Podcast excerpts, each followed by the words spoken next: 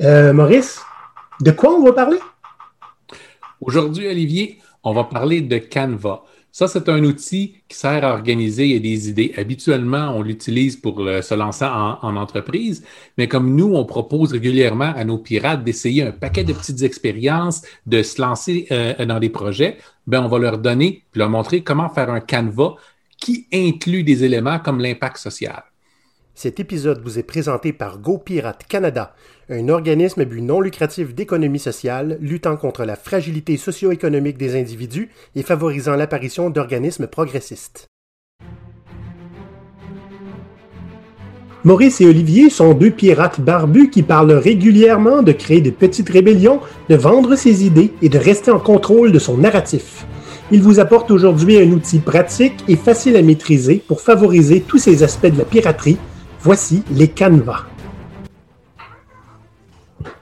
Des canevas. Pourquoi la plupart des gens n'ont jamais entendu parler de ça?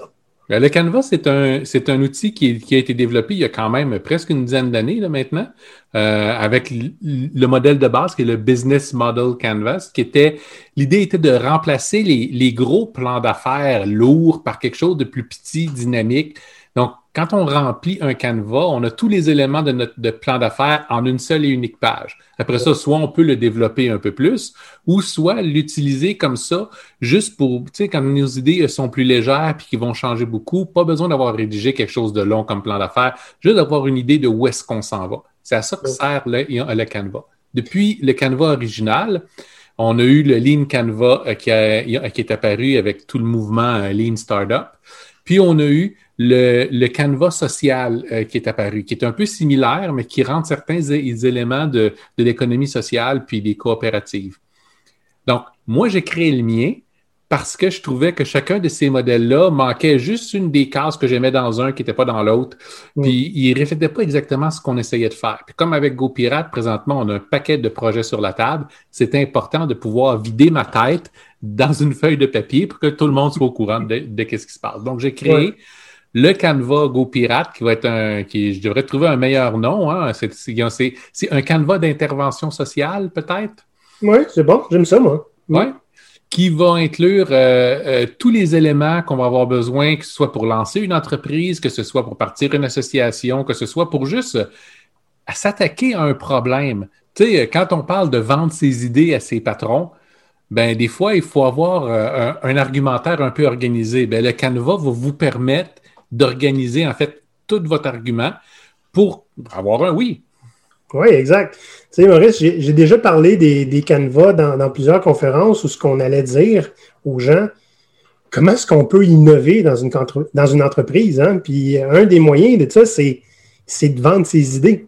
Fait que le Canva va vraiment, vraiment beaucoup aider. Puis imaginez-vous à la place de quelqu'un qui a le pouvoir de dire oui, la différence entre avoir un PDF de 50 pages qui vous a pris 4 jours à écrire, puis, puis avoir une image qui rentre dans une page qui vous a pris 45 minutes à écrire.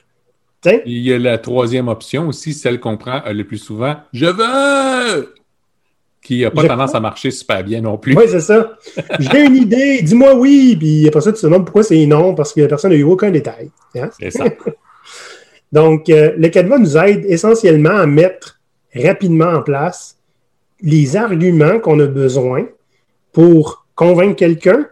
Puis euh, quelqu'un, ça peut être euh, ça peut aller jusqu'à votre banquier. Là. Hein? oui.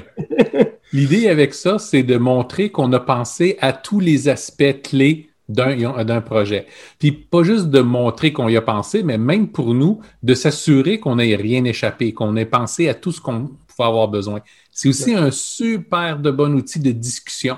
Si vous présentez votre canevas à quelqu'un, comme je le fais régulièrement avec Olivier, il va toujours voir les trous que j'ai oubliés dedans, puis les fautes que j'ai faites, puis les choses que j'ai pas mis euh, comme il faut, parce que c'est bien, bien, bien, bien, bien plus facile de faire ça que de monter le les canevas. Hein?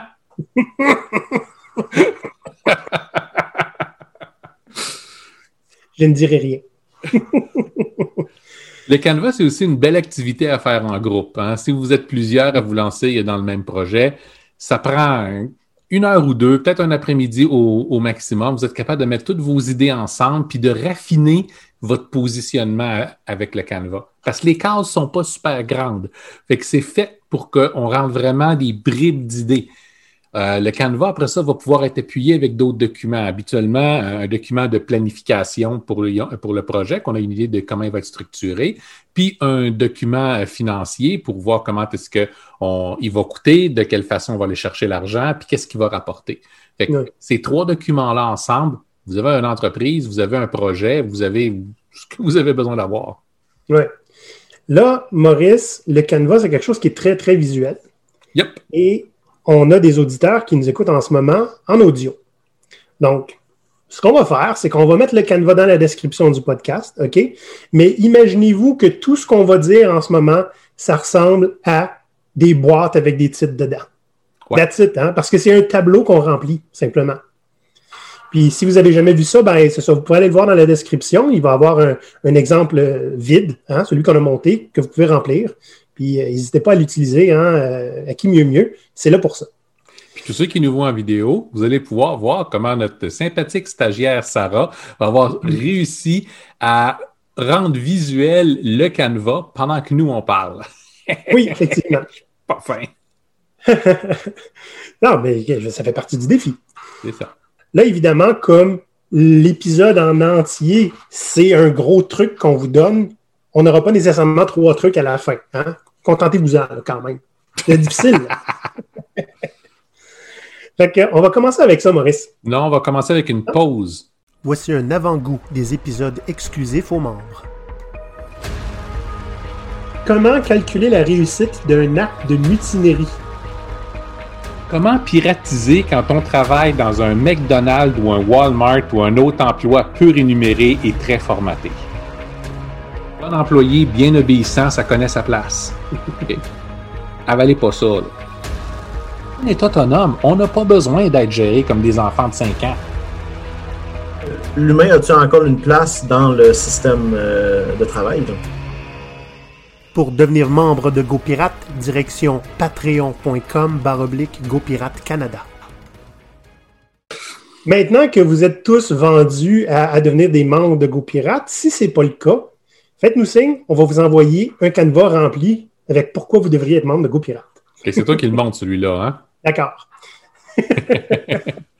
Donc, on va commencer avec ça, Maurice. Euh, c'est toi qui l'as monté. Je trouve ça important que tu nous le proposes. Oui. Puis, euh, moi, ben, je vais me, tourner les pouces puis je vais commenter. C'est bon. OK. Donc, on voit ici à l'écran présentement euh, à quoi ressemble le canevas vide. OK? La première des cases, qui est probablement la plus importante, c'est la première en haut. C'est celle qui est écrite raison d'être du projet. Mm. OK? C'est là que vous allez devoir dire à haut niveau à quoi votre projet va servir. Tombez pas dans le bas niveau, restez à ce niveau-là. Pourquoi vous faites ça? C'est quoi la motivation derrière ce projet-là? Puis qu'est-ce que ça peut apporter au monde? À peu près une phrase ou deux. Ce que les gens peuvent mettre, ben le but, c'est de faire de l'argent. Oui, mais c'est, il y a plein de façons pour faire de l'argent. Puis essentiellement, ça ne dira pas pourquoi ce projet-là est celui que vous avez retenu. Surtout que, comme vous pouvez voir, à la gauche comme à la droite, euh, on parle de problèmes, puis de solutions, puis d'impact euh, social. Fait il faut se demander pourquoi on a sélectionné ce projet-là plutôt qu'un autre. Puis c'est ça que vous allez mettre dans la raison d'être du projet. C'est la case que vous allez réécrire le plus souvent de votre canevas. C'est pas surprenant. Parce que c'est essentiellement tout votre positionnement avec ça va être dans votre raison d'être. Quand on va vous demander c'est quoi ce projet-là ou pourquoi on devrait faire ce projet-là, votre réponse est dans cette case-là. Mm. Donc, écrivez quelque chose pour commencer. Puis après ça, vous allez voir, euh, au fur et à mesure que vous remplissez euh, le reste, qu'on définit plus le problème puis les solutions, ainsi que l'impact, ben, euh, votre raison d'être, elle, va évoluer. Oui. C'est aussi la, meilleure partie à brainstormer en groupe. Ah, c'est clair parce qu'il y a plein de points de vue euh, différents qui sont importants. Puis euh, c'est bon de pouvoir euh, penser avec plus qu'une tête pour ça. La deuxième case, on va regarder à gauche complètement, en haut, on a le problème. On n'arrête pas de dire qu'une entreprise, c'est quelque chose qui est là pour répondre à un problème. S'il n'y a pas de problème, il n'y a pas de raison d'être pour l'entreprise. C'est la même chose pour les projets, c'est la même chose pour quelconque activité que vous allez faire. Si vous tout ce qu'on achète, tout ce qu'on achète, Maurice, c'est pour répondre à un problème. Même les choses qu'on achète pour le plaisir. Oui, même les choses qu'on achète euh, pour le plaisir. Passer son temps un peu mieux, se divertir de telle façon, stimuler son esprit de telle façon. Là, c'est important que votre problème soit bien défini. OK?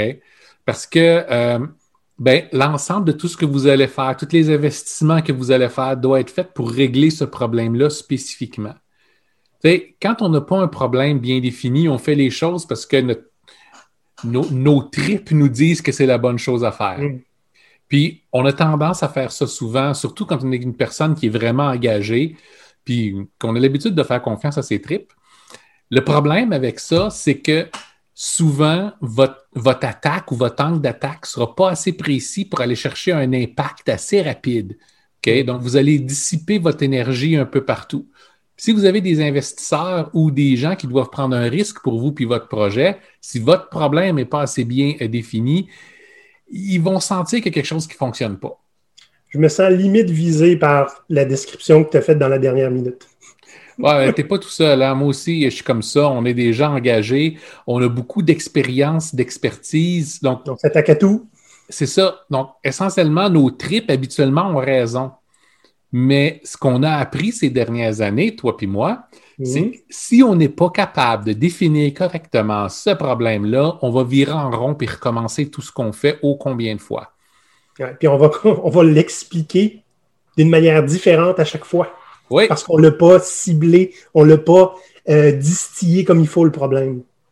Et, entre autres, regardez l'évolution de GoPirate au cours de la dernière année.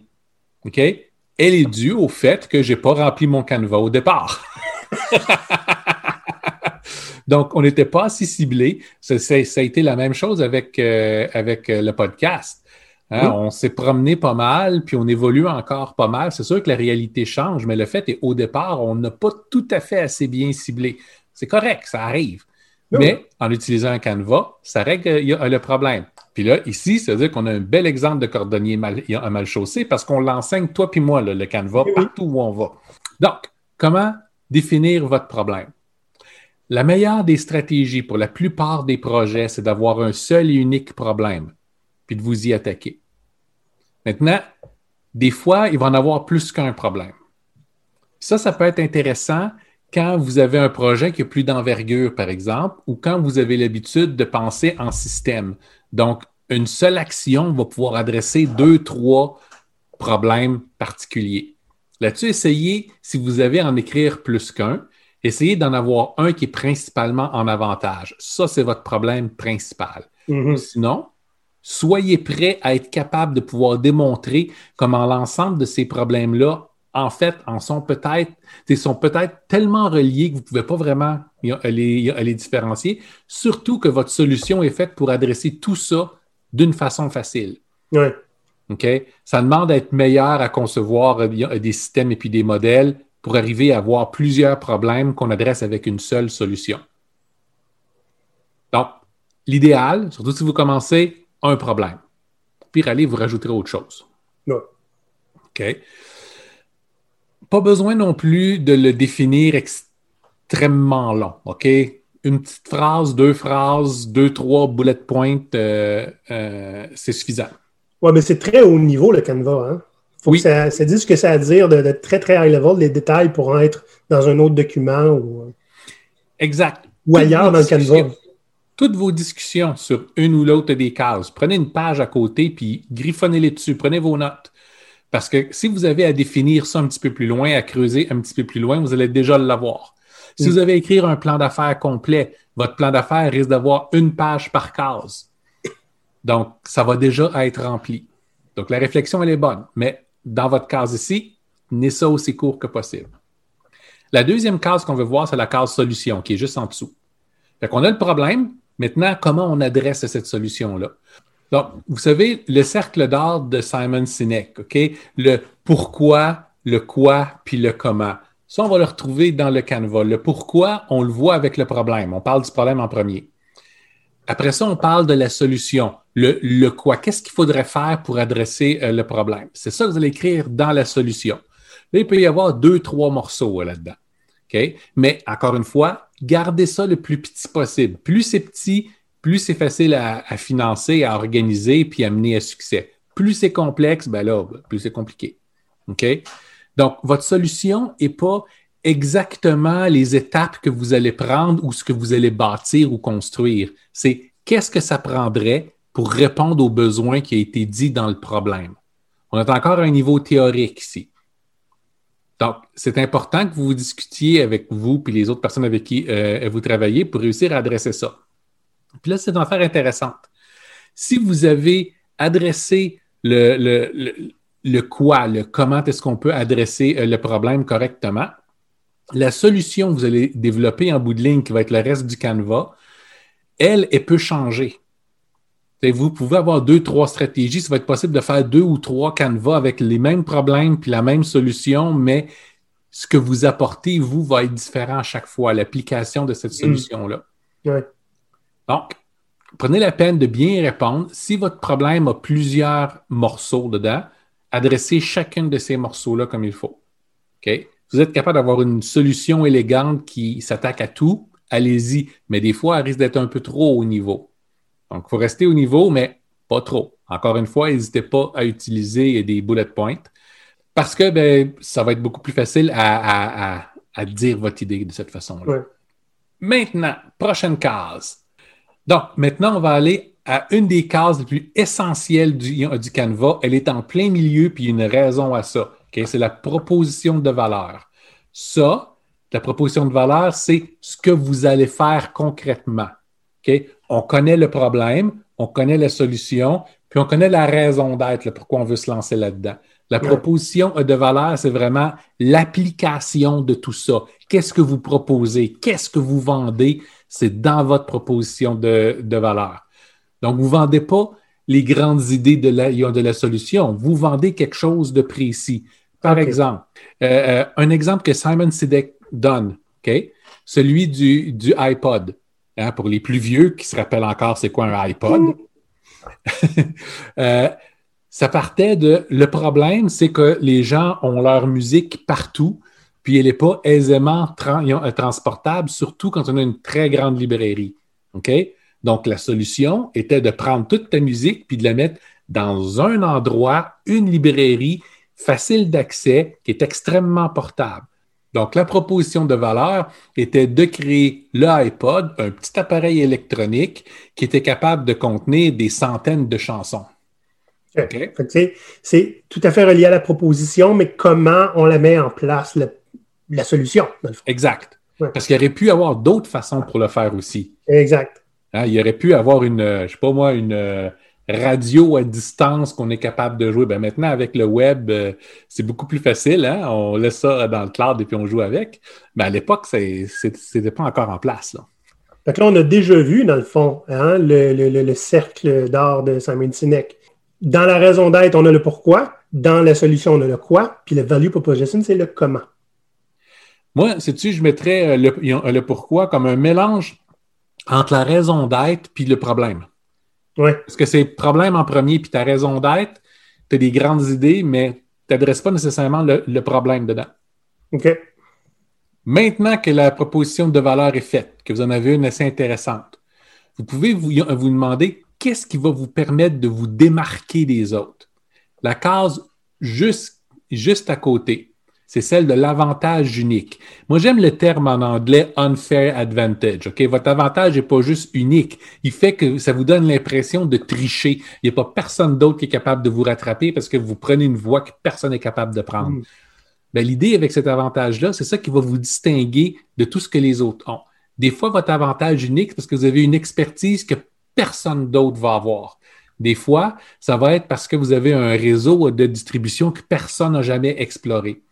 Des fois, parce que ça va être parce que vous avez des ressources que personne d'autre est capable d'accoter. De, hmm. Nous, avec GoPirate, par exemple, on a une attitude qui est en fait un avantage. Si on regarde toutes les autres qui parlent des mêmes sujets que nous autres avec l'approche très, très, très professionnelle, nous autres, le fait qu'on n'a pas cette approche-là, on est plus euh, approchable, on va dire, c'est un des avantages qu'on a. Oui, mais les gens nous disent qu'on est authentique, puis ça leur plaît beaucoup. Ben, c'est ça. ça, c'est notre avantage. Oui. Puis aussi, avoir un podcast, c'en est un avantage compétitif sur d'autres qui pourraient offrir la même chose que nous, mais qui ne sont pas broadcastés comme ça. Absolument. Mm. Donc, demandez-vous, c'est quoi votre avantage unique? Puis, si vous n'en avez pas, demandez-vous comment vous pouvez faire pour aller en chercher un. Parce que si vous n'en avez pas, votre solution risque d'être mélangée au travers de toutes les autres qui sont un peu similaires. Mm. OK? La prochaine case, on va aller vers les segments d'utilisateurs. OK? La case est à droite, mais pas complètement à droite. Les segments d'u- d'utilisateurs, c'est à qui s'adresse votre proposition de valeur. OK? C'est pas à tout le monde, c'est jamais à tout le monde.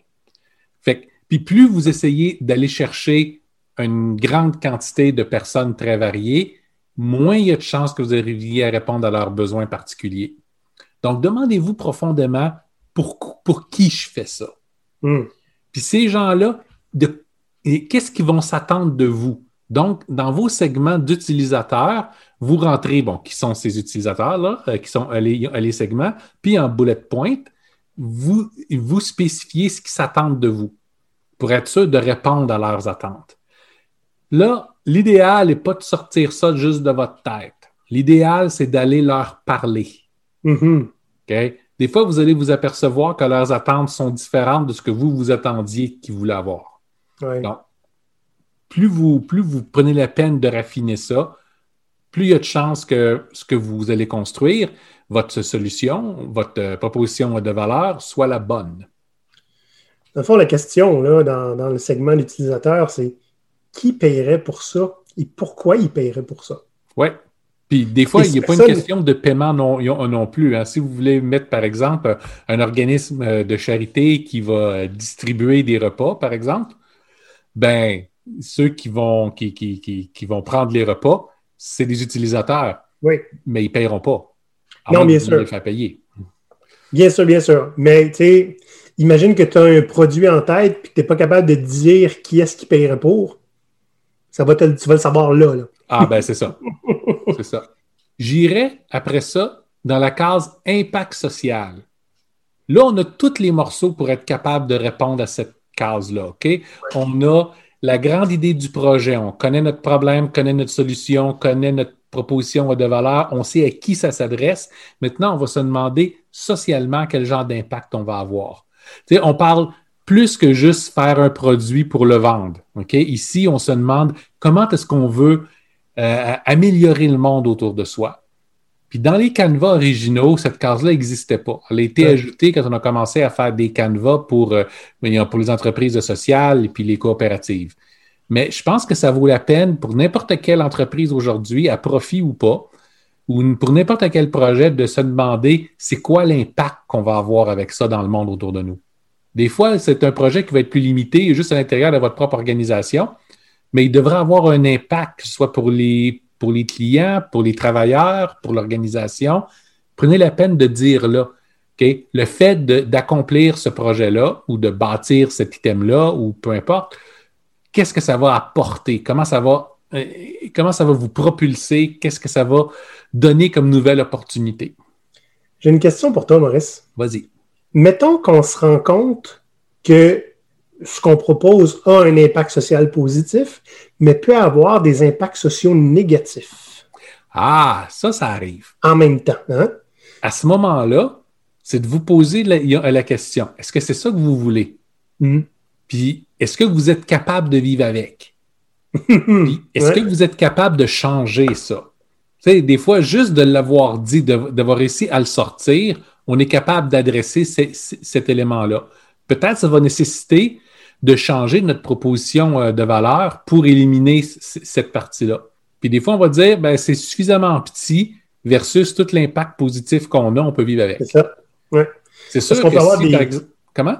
J'allais dire, parce qu'on on peut avoir plein de bonnes idées, mais de se rendre compte que le matériel nécessaire, par exemple, va polluer ou va comment, consommer vraiment beaucoup d'énergie, etc., etc. Ça va prendre beaucoup de papier.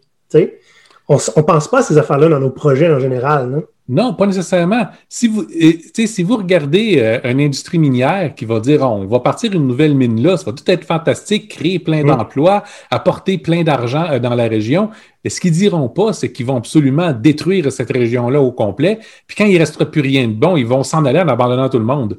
C'est ça. Mais si tu remplis correctement euh, ton canevas, ça va ressortir.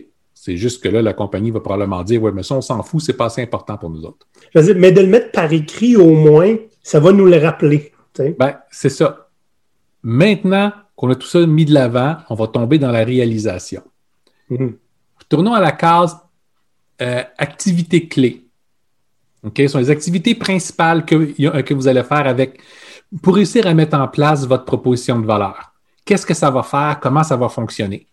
Donc, Là, vous listez en gros tout ce que vous avez besoin de faire. Par exemple, pour faire un podcast, ben, il faut qu'on enregistre le podcast, il va y avoir de la diffusion, il va falloir aller euh, euh, chercher des sponsors ou trouver un autre, un autre moyen de, de, financement. Il va falloir constamment faire de la recherche pour avoir des sujets à apporter. Donc, ce sont le genre d'activités qu'on a. On pourrait avoir aussi des, des entrevues à faire. Oui. Donc, ça, c'est le genre d'activité que vous allez faire. C'est des activités que vous allez faire constamment. Donc, cette case-là est relativement facile à remplir. Pas besoin de trop se casser la tête avec. Les ressources clés, juste en dessous, c'est qu'est-ce que ça vous prend pour faire ces activités-là? Est-ce que ça vous prend des experts particuliers? Est-ce que ça fait juste vous prendre de l'argent? Est-ce que ça prend de l'équipement? Est-ce que ça prend du, matériel brut? Est-ce que ça prend les conseils de quelqu'un d'externe particulier que vous voulez absolument voir? C'est ça. Est-ce que ça, prend des partenaires particuliers, des logiciels? Oui, ça, vas-y avec les logiciels, mais les partenaires, c'est suffisamment important qu'il y ait une boîte spécifique pour ça. C'est la prochaine. Elle est là, juste à côté. Partenaire clé. Qui va vous aider à mettre ça en place? Vous avez besoin de la collaboration de qui et pourquoi? Donc, dans un milieu d'entreprise, vous voulez mettre un projet, par exemple, ben, peut-être que l'équipe d'à côté va pouvoir en bénéficier aussi, ou vous avez besoin d'une partie de son data, ben, ils vont devenir des partenaires. Peut-être que euh, tel autre département euh, va pouvoir faire un investissement dans ce projet-là. Ça va être des partenaires. Des fois, quand c'est une entreprise, ben là, c'est quelles ressources conseils va venir vous aider? Avez-vous des coachs d'affaires? Avez-vous, euh, euh, est-ce que le centre local d'emploi est là pour vous aider? Est-ce que vous voulez vous baser sur Emploi Québec parce que vous avez besoin d'avoir euh, certaines subventions? Puis je dis Emploi Québec, peu importe où est-ce que vous êtes au monde, il y a des, infrastructures un peu similaires. Donc, posez-vous la question de qui vous avez besoin pour réussir à mener ça à bien, puis pourquoi? Puis mettez-les là. Des fois, ça vaut la peine de mettre des, de les regrouper par catégorie. Ça, ça va être les partenaires financiers. Ça, ça va être les partenaires de connaissances. Ça, ça, va être ceux qui vont m'ouvrir des portes. Donc, mm-hmm. mettez tout ça là. Une fois que vous avez tout ça, il faut vous demander votre projet ou votre produit, de quelle façon vous allez le diffuser. Donc, pour ça, on a la case euh, canaux de diffusion. Donc, de quelle façon vous allez le faire connaître? Est-ce que vous allez prendre de la publicité dans, dans des journaux? Est-ce que vous allez utiliser l'infolette euh, interne de l'entreprise? Est-ce que vous allez vous partir un podcast? Est-ce que vous comptez apparaître au bulletin d'information pour réussir à en parler? Est-ce que vous voulez faire de la publicité traditionnelle ou pas? Hein? Est-ce que vous voulez faire du cold calling? aussi, aussi. Mais ça, vous mettez tout ça là-dedans. De quelle façon les gens vont être capables de vous trouver, puis vont être capables d'interagir avec ce que vous faites.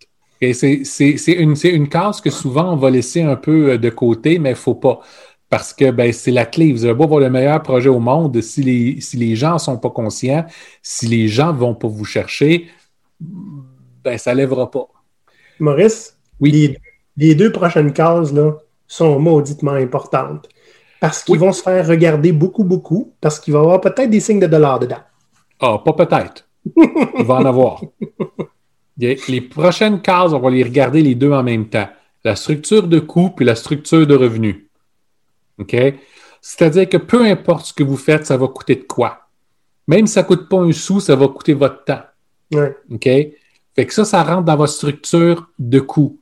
qu'est-ce qui va être des dépenses pour votre projet? Puis là, essayez de penser à tout ce que ça peut être. Souvent, ce sont une question de, de salaire. Des fois, il faut acheter du matériel.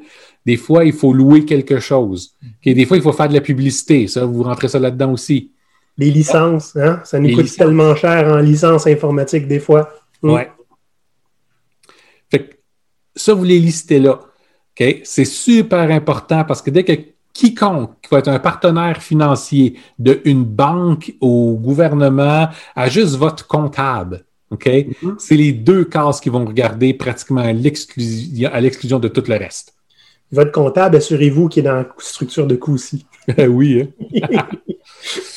L'autre case, c'est la structure de revenus. Comment vous allez générer du revenu avec ça? Est-ce que vous allez simplement demander la charité? C'est possible. Mais l'idéal, c'est si votre projet est capable de se payer en lui-même en, faisant des revenus autogénérés, bien, ça va être quoi? Hmm. Est-ce que vous voulez aller chercher des supporters du projet qui vont tout investir dedans? Est-ce que vous voulez vendre un service ou un produit? Puis euh, après ça, ça va vous demander aussi c'est quoi l'échelle euh, de, de, de prix pour ça? Est-ce qu'il y en a juste une base? Est-ce qu'il y a plusieurs niveaux avec des prix différents? Donc, à ce moment-là, vous n'êtes pas nécessairement toujours obligé d'avoir vos projections dans ce document-là, OK? Parce que c'est beaucoup trop petit. Mm. Mais vous allez vous les faire demander, ces projections-là. Pour réussir à les avoir, il faut avoir le détail de comment vous allez chercher voyons, votre argent. Exact. Puis, tu sais, les projections, c'est des fois, c'est très difficile à avoir hein, parce que c'est un peu la divination. Hein. On ne sait pas exactement combien on va vendre de telle chose. Mais ce qu'on propose dans ce temps-là, c'est souvent, mettez pas un chiffre précis, mettez une fourchette. Bien, quand vous allez faire vos, vos projections financières, si vous arrivez là avec une fourchette, vous risquez de vous faire virer de barre. Ah ouais? Ouais. Il faut que tu aies des chiffres qui sont assez précis puis que tu les justifies, euh, ces chiffres-là. Oui, ça reste de la divination. Mais tu as de la divination basée sur du data, puis tu as de la divination basée sur des chiffres que tu sors au hasard. OK? Puis si moi, j'ai investi dans ton affaire, je veux que tu sois basé sur du data. OK. Mais. ben, écoute. Dans cette case-ci, hein, la structure de revenus, ça peut être des fourchettes encore si vous n'êtes pas rendu au point d'avoir les vraies réponses. Donc, listez tout ce que vous avez en tête comme idée pour aller chercher du revenu. Puis ça, c'est important parce que les conseillers qui vont vous entourer peuvent être au courant de d'autres approches. OK? Comme nous, euh, il, y a, récemment, avec un des projets euh, de GoPirate, je me suis fait demander, puis les municipalités, les autres, ils fournissent combien, puis comment? Je ne vais juste pas penser que c'était des gens qui pouvaient appuyer un projet qui allait leur donner à eux, à ces municipalités-là, quelque chose qui rentre dans leur euh, plan de, progrès. Donc, euh, c'est bon, à chaque fois que vous parlez avec des gens, il y a des éléments de plus qui vont s'ajouter. Hmm. Donc, la dernière case, et non la moindre, la gouvernance qui est complètement à droite.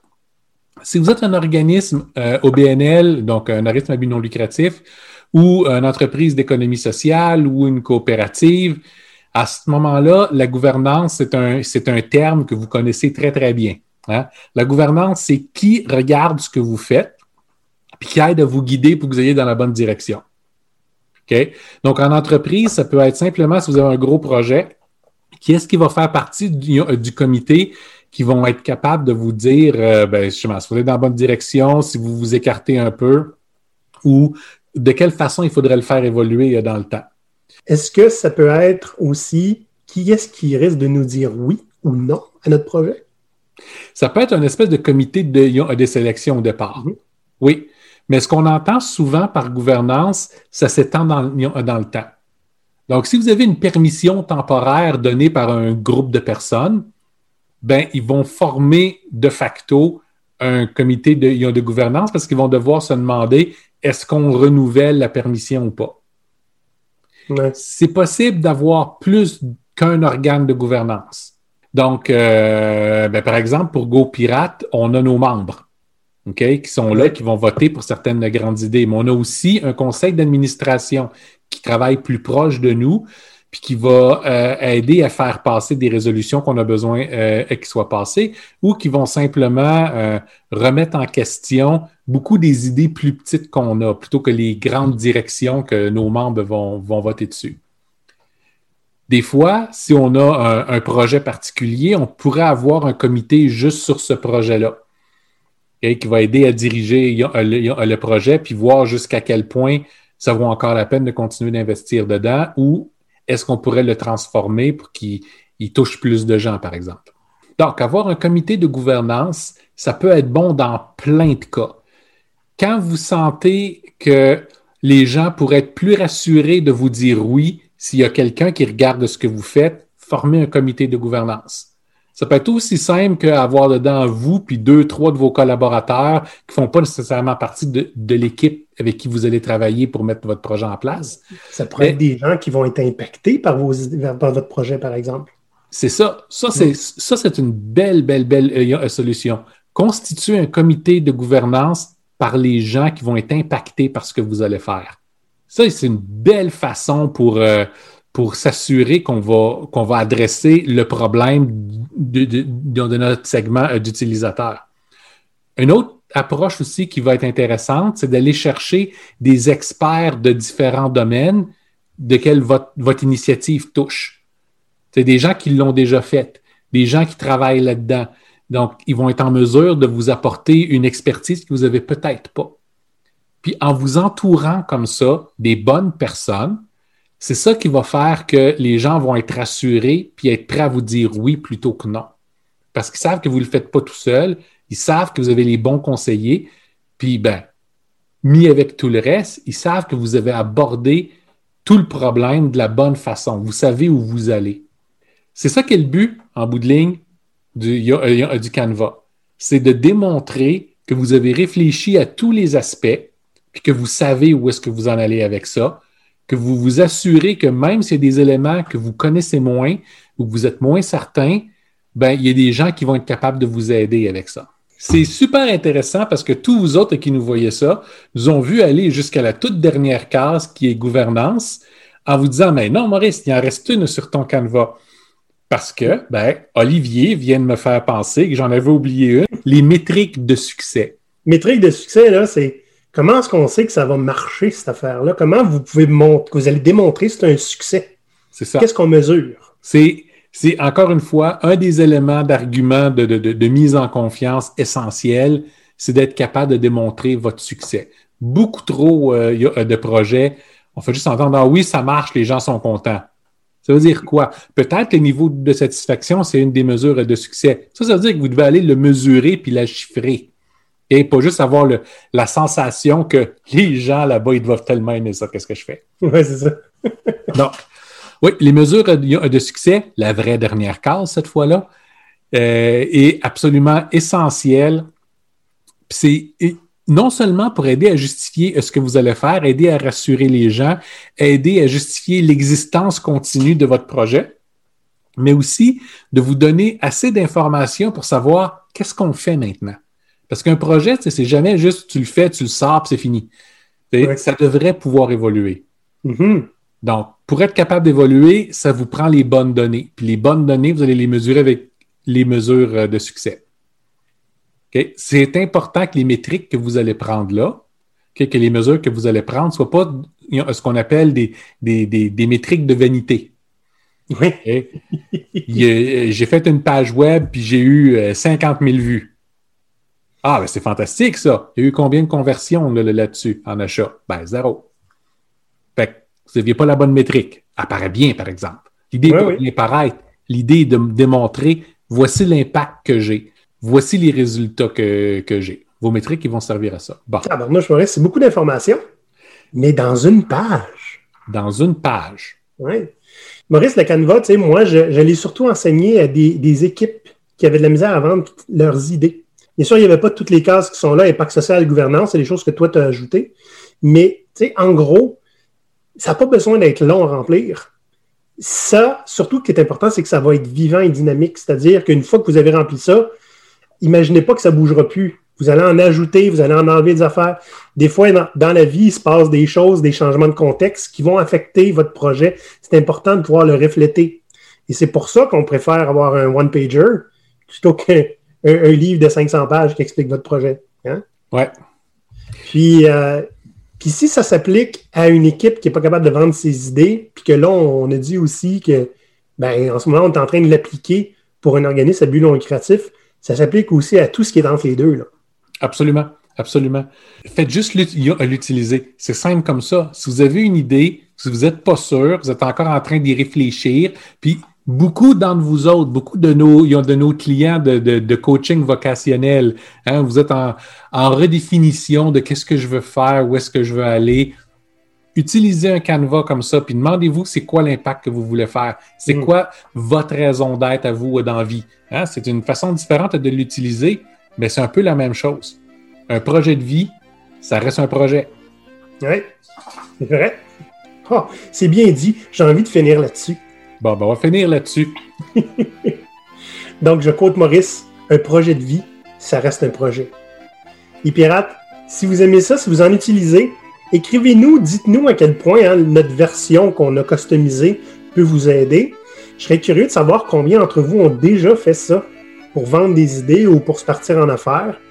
Si c'est le cas, en tout cas, vous pouvez nous écrire en commentaire sur YouTube, hein, suivez-nous. Vous pouvez nous écrire sur LinkedIn, on est très très présent. Sur Facebook, on est présent, mais moins actif. Puis euh, même sur Instagram, venez nous poker sur Instagram, on est là. on est drôle sur Instagram. ah, on est sur Twitter aussi. Oui, Twitter, ben oui, oui. Euh, on, est, euh, on travaille fort sur Twitter. Surtout ben, quoi? Si, si, les, si les gens commencent à interagir avec ce que j'écris, je vais en écrire plus. Là. C'est une bonne idée. Donc, allez nous suivre sur Twitter. Mes chers amis, à la semaine prochaine. Maurice, prochain épisode. Bye bye. Bye bye.